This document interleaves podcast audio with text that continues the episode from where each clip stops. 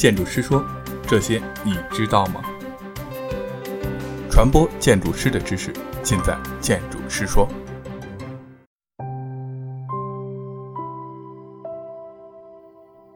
风玫瑰图，根据某一地区气象台观测的风气象资料绘制出的图形，称为风玫瑰图。分为风向玫瑰和风速玫瑰图两种，一般多用风向玫瑰图。风向玫瑰图表示风向和风向的频率。风向频率是指在一定时间各种风向出现的次数占有所有观察次数的百分比。根据各方向风的出现频率，以相应的比例长度按风向中心吹。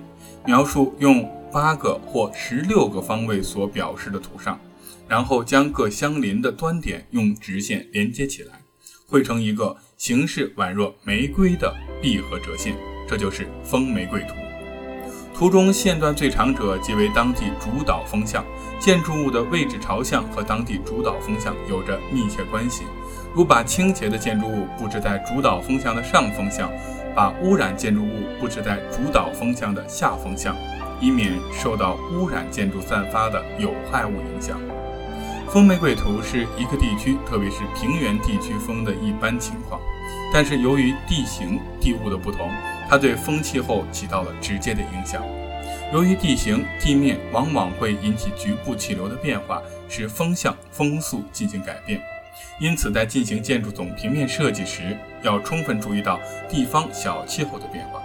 在设计之中，善于利用地形地势，综合考虑对建筑的布置。